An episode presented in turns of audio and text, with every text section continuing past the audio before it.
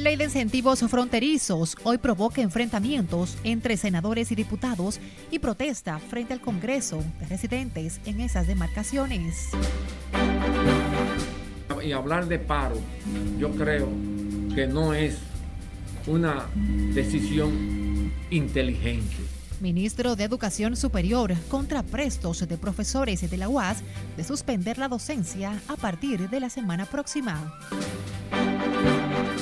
y hasta a mí me iban a matar. Yo no tengo que ver con eso y Dios lo sabe y mi loco. Policía apresa rapera por asesinato de cantante urbano en San Francisco de Macorís.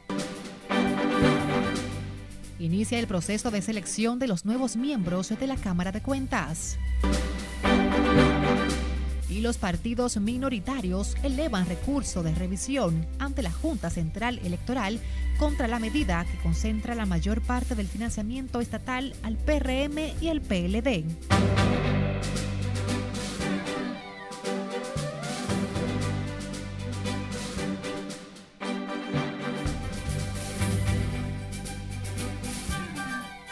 Muy buenas tardes, el lunes, el primer día del mes de febrero. Gracias por acompañarnos.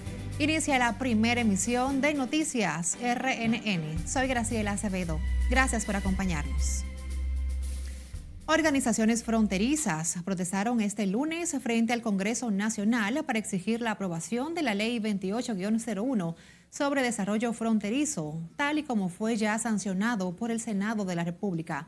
Y como nos cuenta nuestra compañera Margaret Ramírez en directo, el tema ha generado un enfrentamiento entre diputados y senadores que piden la intervención del presidente Luis Abinader para buscar una salida. Muy buenas tardes, Margaret. Cuéntanos.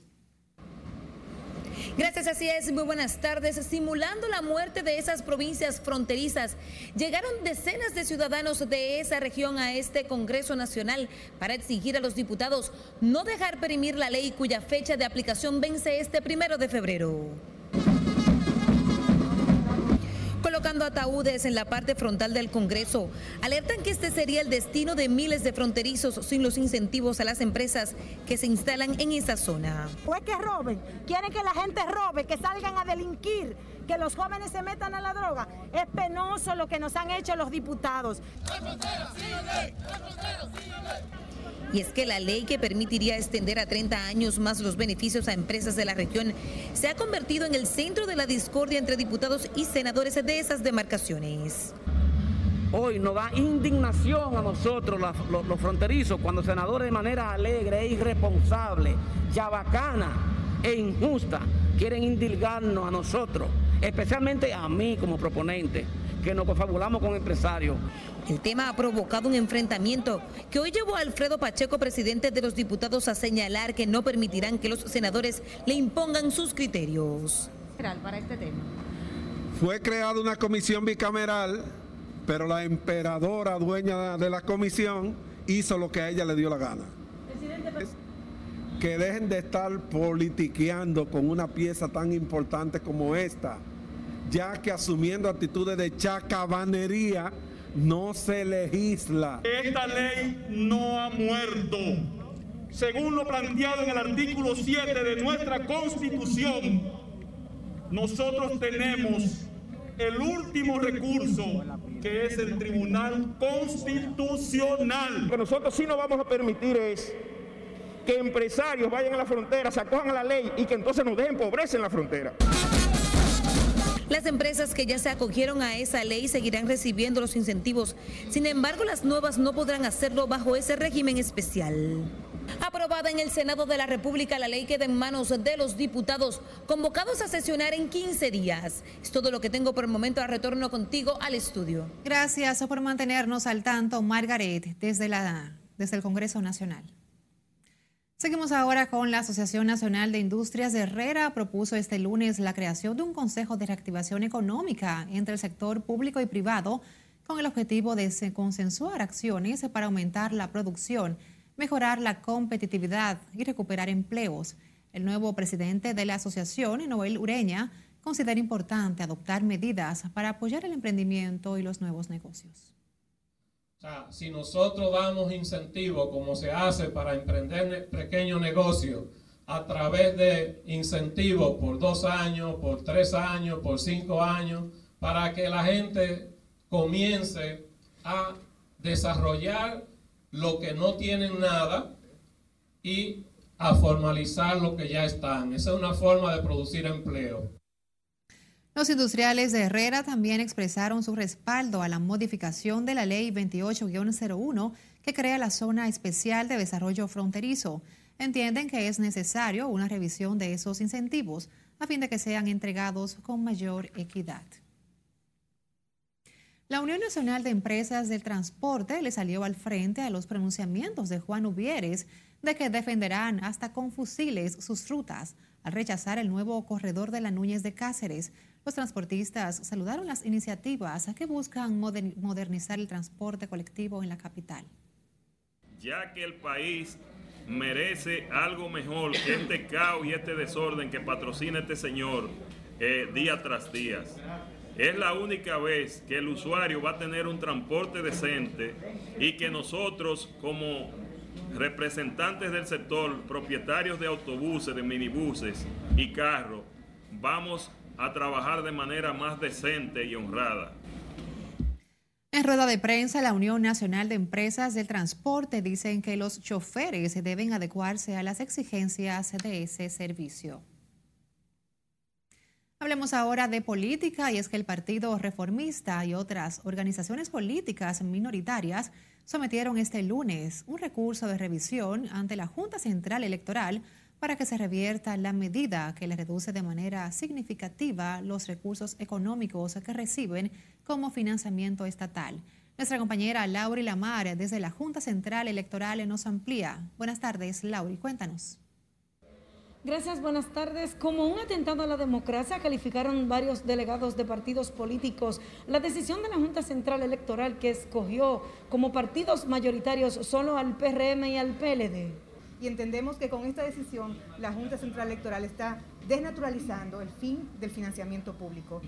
El Foro Permanente de Partidos Políticos, que agrupa 23 organizaciones minoritarias, depositó su protesta ante la Junta, a la que acusa de vulnerar el debido proceso administrativo. Estamos hablando de que el partido en el gobierno no solamente tendrá la maquinaria gubernamental, sino que también estará apoderado del mayor financiamiento público. Tienen que tomar en cuenta cuál es el que más favorece al titular del derecho. En este caso, a los titulares del derecho se nos ha aplicado el que menos nos favorece. Los representantes de los partidos políticos advierten que con la decisión de la Junta se fomenta el bipartidismo en el país. Cumplir también con otro mandato de la Constitución que dice, en situaciones de duda de algún género, hay que favorecer al afectado. Ustedes lo conocen, que lo dice la Constitución, y nosotros estamos pidiéndole eso a la Junta. De revisar, de corregir, de enmendar y bueno, y, rectificar eh, una decisión que a todas luces vulnera, desconoce el derecho adquirido por todos los partidos, por más de 20, prácticamente 23 partidos políticos que somos afectados. Pero ese es el sistema que considero más equilibrado. El presidente de la Junta, Román Jaques Lizardo, ha planteado redistribuir los fondos de los partidos para que los mayoritarios reciban un 70% de los recursos y los minoritarios un 30% en partes iguales. Según la disposición actual, el PRM y el PLD recibirán el 80% y el resto de organizaciones políticas el 20%. Esa puede ser una opción que sea valorada por las fuerzas partidarias representativas. Los delegados de los partidos políticos minoritarios advierten que acudirán a otras instancias si la Junta rechaza el recurso de revisión depositado hoy. De mi parte es todo, retorno al estudio. Gracias, Lauri, reportándonos desde la Junta Central Electoral. El ministro de Educación Superior, Franklin García Fermín, calificó de extemporáneas las exigencias de los profesores de la Universidad Autónoma de Santo Domingo, que están amenazando con paros exigiendo un reajuste salarial. Franklin García Fermín se refirió a la amenaza de un paro de labores de los profesores de la UAS que podrían afectar el inicio de la docencia, pautado para el próximo 8 de febrero del año en curso todos los dominicanos y dominicanas de buena voluntad, debemos de dedicarnos a combatir esta pandemia y a salir hacia adelante. Porque la verdad que el sistema de educación superior en la República Dominicana y en el mundo ha sido impactado de manera muy fuerte. Y venir a hacer un reclamo y, y hablar de paro, yo creo que no es una decisión inteligente. El ministro de Educación Superior habló en una rueda de prensa en la que anunció que el gobierno otorgó una partida adicional de 118 millones de pesos para la investigación científica. Con esos recursos dará prioridad a la salud, agro, medio ambiente y tecnologías. Mientras tanto, el personal docente y administrativo de educación no ha cobrado su salario del mes de enero, denunció hoy la ADP. Señala que los profesores están esperando el pago desde el pasado martes, cuando la directora de Recursos Humanos ofreció una explicación al gremio sobre la tardanza. Indican que la situación está provocando malestar en el Magisterio Nacional. La Asociación Dominicana de Profesores dice que espera que el pago se realice en las próximas horas. Seguimos con el juicio de Brecht porque una de las 21 de los 28 testigos claves del Ministerio Público aseguró no haber encontrado operaciones ilícitas en la investigación realizada a las empresas de los seis encartados. José Tomás Paulino se encuentra en directo desde el Palacio de Justicia de Ciudad Nueva con toda la información. Muy buenas tardes, José. Cuéntanos. Hola, buenas tardes. Como bien avanzas, por tercera vez consecutiva comparece a testificar en el juicio María Álvarez de Mayo, una de las testigos del Ministerio Público, pero sus declaraciones no parecen ir en la misma dirección del órgano acusador. ¿Cierto que las cuotas sociales pueden cederse únicamente con la anuencia de la mayoría calificada de los socios? No lo recuerdo. Concluido el interrogatorio de los representantes del Ministerio Público a María Álvarez de Mayo, vino una descarga de la defensa de los imputados. No hay nada anómalo, no hay nada doloso detectado por usted. No. No hay nada ilícito detectado por usted. No. Con esta sexta testigo, el órgano acusador procura probar que Ángel Rondón entregó parte de los 92 millones de dólares de Odebrecht a Andrés Bautista, Conrado Pitaluga, Roberto Rodríguez, Tommy Galán y Víctor Díaz Rúa. Y luego de eso entonces continuaremos con el resto de los testigos y, seguiremos incorporando evidencias pero la testigo manifestó desconocimiento de detalles vitales del informe preparado por ella a solicitud de la PEPCA en la gestión de Laura Guerrero Peretier no ha podido determinar una sola actividad societaria ilícita del señor Ángel Rondón ni de sus empresas admitió ante el tribunal que comparte residencia con su hermana Nadiesca Álvarez, otra de las peritos que elaboró un informe societario de las empresas de los encartados. Dijo no haber encontrado pagos a las empresas de los procesados, entre ellas Incarna, en la que Andrés Bautista es socio minorista, Díaz Rúa y asociados de Víctor Díaz Rúa, que luego pasó a ser Míconos y Oriental Sage World, lo celebra la defensa empeñada en destruir la acusación. Mentira, no dice que hay ninguno de ella no ella no habló, ese informe de compañías, ahí no se habla de dinero. Esta tarde regresarán a la sala de audiencias el panel de juezas, los representantes de la defensa y el Ministerio Público para continuar el contrainterrogatorio a la testigo del Ministerio Público. Vuelvo contigo al set de noticias. agradecemos los detalles, José Tomás, desde el Palacio de Justicia de Ciudad Nueva. El Ministerio Público de Santiago se apresta a solicitar medidas de coerción contra el exdirector regional de aduanas, Antonio Gómez Díaz, acusado de delitos sexuales por dos mujeres, una de ellas empleada de esa institución. Como nos dice Junior Marte, hoy decenas de amigos y parientes salieron en su defensa. Desde el fin de semana está detenido el suspendido funcionario de aduanas, luego de que los fiscales encontraran indicios para procesarlo tras las querellas depositadas por dos mujeres. Este lunes con pancartas en manos acudieron decenas de personas y familiares en defensa de Antonio Gómez. Pero mi amor, ¿dónde está la prueba que tú presentas? ¿Dónde fuiste violada? Eso es lo que queremos saber.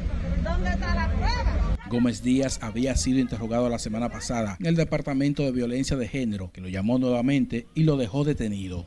La posición de nosotros es que es un daño que le han querido hacer a Antonio, un daño político, un daño moral si supuestamente fue en el baño de, del aeropuerto. De aduana. De aduana, que la violó.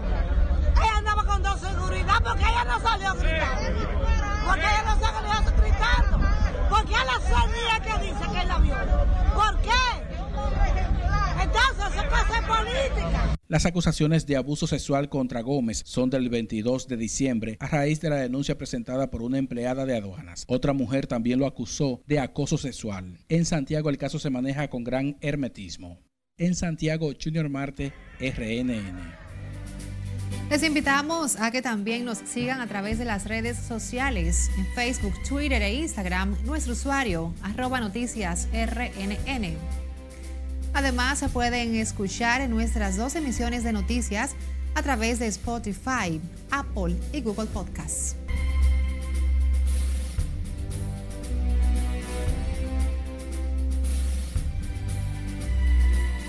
Abrimos panorama internacional con el ejército de Birmania. Ha perpetrado hoy un golpe de Estado contra el gobierno encabezado por Aung San Suu Kyi, quien fue detenida junto a los principales funcionarios en una acción que ha provocado la condena de las Naciones Unidas, Estados Unidos, China, Rusia y la Unión Europea. Los militares han declarado el estado de emergencia por espacio de un año. Nuestra compañera Scarlett Wichardo nos completa en las internacionales. Buenas tardes. Buenas tardes, Graciela. Más temprano, el ejército declaró que el poder fue entregado al comandante en jefe de los servicios de defensa, Min Aung Hlaing. Este lunes, el primer vicepresidente tercero, Min Sue, fue designado por los militares como presidente interino de la nación. Las acciones del ejército de Birmania se producen en respuesta a lo que califican como fraude durante las elecciones parlamentarias del pasado 8 de noviembre, en las que la Liga Nacional por la Democracia obtuvo 396 de 476 escaños. Los legisladores debían reunirse por primera vez este lunes para elegir al nuevo presidente y los vicepresidentes para los próximos cinco años. Cientos de haitianos se lanzaron a las calles de varias ciudades del país para exigir que el presidente Jovenel Moïse abandone el poder el 7 de febrero, fecha en la que aseguran termina su mandato. En la capital de Puerto Príncipe, así como en otras ciudades, los manifestantes levantaron barricadas y lanzaron piedras a lo largo de todo el recorrido en el primer día de una semana de protestas. Un grupo de senadores republicanos pidió reunirse con el presidente estadounidense Joe Biden para negociar un paquete de ayuda económica por el nuevo coronavirus, a pesar de que el gobierno calcula que tiene los votos necesarios para aprobar la medida de 1,9 billones de dólares. Francia y Alemania plantearon amenazar con acciones legales a AstraZeneca si la farmacéutica favorece a otros países sobre la Unión Europea a la hora de distribuir la vacuna contra el COVID-19 que la compañía ha desarrollado conjuntamente con la Universidad de Oxford. Un equipo de la Organización Mundial de la Salud que investiga el origen de la pandemia del coronavirus visitó un centro provincial de control de enfermedades que jugó un papel en la gestión inicial del brote. Los investigadores llegaron el mes pasado a China para buscar pistas sobre el origen del COVID-19. Cambiamos de tema, al menos 12 personas fallecieron, más de la mitad de ellas menores de edad, tras el naufragio de dos lanchas en el municipio colombiano de Tumaco, fronterizo con Ecuador, informaron las autoridades locales. De momento los detalles sobre cómo ocurrió el naufragio están en investigación. Y terminamos con una fuerte tormenta de nieve que amenaza con cubrir las calles del noreste de Estados Unidos, incluida Nueva York, tras golpear la capital de Washington. Se espera que el impacto más fuerte para la ciudad sea este lunes, cuando podrían caer de 2,5 a 7 centímetros de nieve por hora. Las autoridades no descartan la posibilidad de cerrar carreteras, evacuar viviendas y obtener los equipos necesarios para la seguridad pública en algunas ciudades. Nueva York y Nueva Jersey, donde viven miles de dominicanos, fueron declarados en emergencia. Esto debido a la tormenta que perdurará hasta la mañana de este martes. Así anda el mundo, Graciela, en este lunes. Gracias, Scarlett. Y a propósito de esta poderosa tormenta, más de medio centenar de vuelos fueron suspendidos hoy hacia Nueva York y Nueva Jersey desde los aeropuertos internacional de las Américas y del Cibao por la tormenta de nieve que afecta a gran parte del territorio norteamericano. La empresa Aeropuertos Dominicanos Siglo XXI, que opera la Terminal de las Américas, informó que en la mañana se habían cancelado 15 vuelos con esos destinos, mientras que desde el aeropuerto del Cibao se quedaron varados numerosos pasajeros al suspenderse unos 35 vuelos de las aerolíneas JetBlue, Delta y United.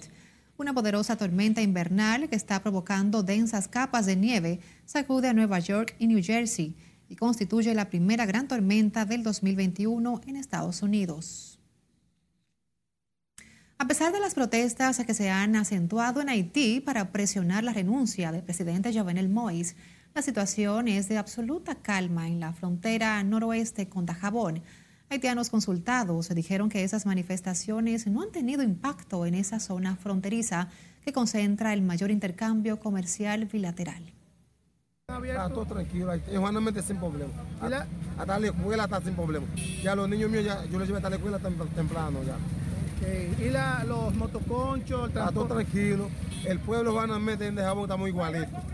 Porque somos pueblo tranquilo, somos pueblo que no jode mucho. En Puerto Príncipe no sé cómo está. Todavía, yo me va a llamar un amigo mío de allá para ver cuánta la situación. Hasta ahora el mercado internacional está todo tranquilo. El mercado libre sin problema. En ciudades como Juana Méndez, la cual hace frontera por Dajabón, haitianos dijeron a nuestro corresponsal Domingo Popoter que todo funciona en completa calma. El mercado fronterizo por Dajabón se desarrolla como es de costumbre, aunque con menos visitantes. Otra información, la policía apresó a una rapera por el asesinato de un cantante urbano en San Francisco de Macorís, conocido como MC Joe, un crimen que quedó captado por las cámaras de seguridad. Nuestra compañera Siledis Aquino está en directo desde la Policía Nacional. Buenas tardes, Siledis. Buenas tardes, así es. Tres de las personas identificadas por su participación en el hecho de sangre continúan prófugas. Que es un proceso de identificar, ¿verdad? perseguir y capturar para poner en disposición de la justicia. Son imágenes del asesinato de Joel Durán, un cantante urbano franco macorizano, captadas en el momento en que pistoleros le disparan dirigidos por dos mujeres. Una de ellas es la rapera Natacha Suriel, conocida como la Real Musa, según informó este lunes la policía. La persona cuando me fueron a buscar a mí ya habían hablado con ese Joe y de un celular se hicieron pasar por una muchachita para ubicarlo a él. Y él simplemente, estúpidamente, como siempre era, agarró y se fue con ellos. Cuando yo hice esa voz así, le dije, Joe, ¿cuál es el problema que tú tienes con esa mujer? Para que Joe se fuera. Y hasta a mí me iban a matar. Yo no tengo que ver con eso y Dios lo sabe y mi loco también. Otra mujer se ve en la acción, Bárbara Reyes, con la que la víctima tenía una deuda. Eh, ustedes saben que Natacha, que se le conoce como Real Musa, está detenida. Eh, ya en las próximas horas se le va a conocer medida de coerción, que es lo que establece. Y como ya ante la información en las redes, están identificados los presuntos perpetradores de este hecho punible sancionable. Me traicionaba, la gente me lo decían, pero yo no lo creía por los sentimientos que por ti yo sentía. Todas las personas involucradas en la muerte del urbano fueron ya debidamente identificadas por la policía. hay tres personas más vinculadas, además de la que está detenida, de Natacha, la hermosa. En San Francisco de Macorís han ocurrido en las últimas semanas crímenes cometidos por pistoleros a plena luz del día. Este último ocurrió en la urbanización La Castellana. La policía también apresó este fin de semana a varias personas por la comisión de varios delitos, incluido el microtráfico. Por el momento son los detalles que yo les tengo. Ahora retorno con ustedes al set de noticias. Gracias, Siledis. Y de San Francisco de Macorís y nos movemos hasta San Pedro, donde otra fiesta clandestina termina en tragedia. En San Pedro de Macorís un hombre murió y otro resultó herido de bala en medio de una balacera en el sector Barrio Blanco. La víctima fue identificada como Alexander Rosario, quien recibió múltiples heridas de bala, muriendo en el hospital Antonio Musa. El herido es Luis Sánchez, alcanzado por un disparo en el pómulo derecho. Según versiones, a la fiesta clandestina se presentó un hombre disparando con dos armas de fuego, poniendo fin a una actividad denominada el teteo en la calle El Hoyo del sector Barrio Blanco en San Pedro de Macorís. Y la policía intervino también en una fiesta clandestina en una discoteca de Boca Chica donde fueron apresadas 63 personas, entre ellas el regidor Antonio García. Los agentes ocuparon 20 vehículos de los que participaban en la actividad en la que se violaban todos los protocolos sanitarios. En cuyo proceso de intervención de su negocio, para evitar que se produjera un foco de contaminación de la pandemia, fuimos agredidos por los ocupantes de ese establecimiento quedando varios miembros policiales con heridas así como también varios vehículos oficiales con vidrios rotos y abolladuras. Es por esto que una vez más hacemos un llamado a la cordura y a ser responsable de acatar las medidas que permiten evitar la propagación del COVID-19. En otro orden, la policía informó el sometimiento a la justicia de tres hombres, uno de ellos médico, al desmantelar una plantación de marihuana. Eric Domingo Guzmán Beltré, médico, fue apresado junto a César Lebrón Guzmán y José Pérez, quienes tenían la plantación en las lomas del municipio de Paraíso, en Barahona. Las muertes por coronavirus continúan aumentando de manera vertiginosa, con 22 nuevas defunciones ocurridas en las últimas horas, notificadas por el Ministerio de Salud Pública. Con estos fallecimientos, las cifras mortales por la enfermedad se disparan a 2.688, con 1.026 nuevos contagios. La situación de la pandemia en el país ha provocado una nueva alerta del Centro de Control de Enfermedades de Estados Unidos. Para el día 15 de marzo próximo fue aplazado el inicio del juicio preliminar contra el ex consejero del Poder Judicial, Francisco Arias Valera, y la ex jueza Wilda Reyes Beltré, que guardan prisión domiciliaria hace cinco años bajo cargos de recibir sobornos a cambio de sentencias favorables a imputados de distintos delitos. José Tomás Paulino estuvo en el tribunal y preparó la historia. Ella no tiene facultad para estar aquí en este, en este expediente tiene que venir la procuradora en sustitución de Domingo Brito o mandar uno de sus adjuntos. El ex miembro del Consejo del Poder Judicial, Francisco Arias Valera, llegó dos horas antes a la audiencia fijada para las 10 de la mañana en el tercer juzgado de la instrucción del Distrito Nacional. Entonces, ellos intervinieron en este caso se fueron. Ahora han dejado a unos fiscales de primera instancia. La fiscalía de primera instancia es de Danilo aquí, porque ¿por qué no confían en ellos para cosas? El gobierno dice, Abinader dice que es una justicia nueva, pero no confía en la fiscal pues ya lo caso para la Procuraduría, entonces la Procuraduría tiene que venir para acá. Yo no confío en la fiscal porque es de Danilo. Esa fiscal es de Danilo. Junto a la ex jueza Awilda Reyes Beltré, Arias Valera fue acusado de integrar una red mafiosa que vendía sentencias complacientes a cambio de dinero. Él lo niega y lanza críticas contra los expresidentes de la República, Danilo Medina e Hipólito Mejía. Los que son enemigos de él, que no hay prueba contra él, entonces lo mantienen sepultado, como tirarte con un blog en el fondo del mar pero Dios me dio el oxígeno y lo he mantenido hasta ahora. Y me mantengo firme, inquebrantable. Esa es mi posición. Esto es una acusación totalmente política. Con relación al ex magistrado Francisco Arias Valera, en el 2016 los imputados fueron destituidos de sus cargos en la judicatura. Entre las supuestas sentencias benignas, la Suprema Corte de Justicia citó la que favoreció al ex regidor de Pedro Brandt, Erickson de los Santos Solís en primer término, han estremecido al país. En segundo término, han llevado a cuestionarnos sobre los valores y principios que deben tener los actores del sistema de justicia. En tercer término, nos han causado pesar, vergüenza en algunos, muchas veces, malestar y una profunda preocupación en el presente y en el futuro de la Judicatura Nacional. La jueza del tercer juzgado de la instrucción, Octavia Hernández, reenvió para el 15 de marzo el inicio del juicio preliminar por la ausencia de representantes del Ministerio Público, la imputada Awilda Reyes Beltré y los abogados de la defensa pública que los representarán en el proceso. José Tomás Paulino, RNN. Sin tiempo para más, ponemos punto final a la primera emisión de Noticias RNN. Gracias por acompañarnos. Feliz tarde.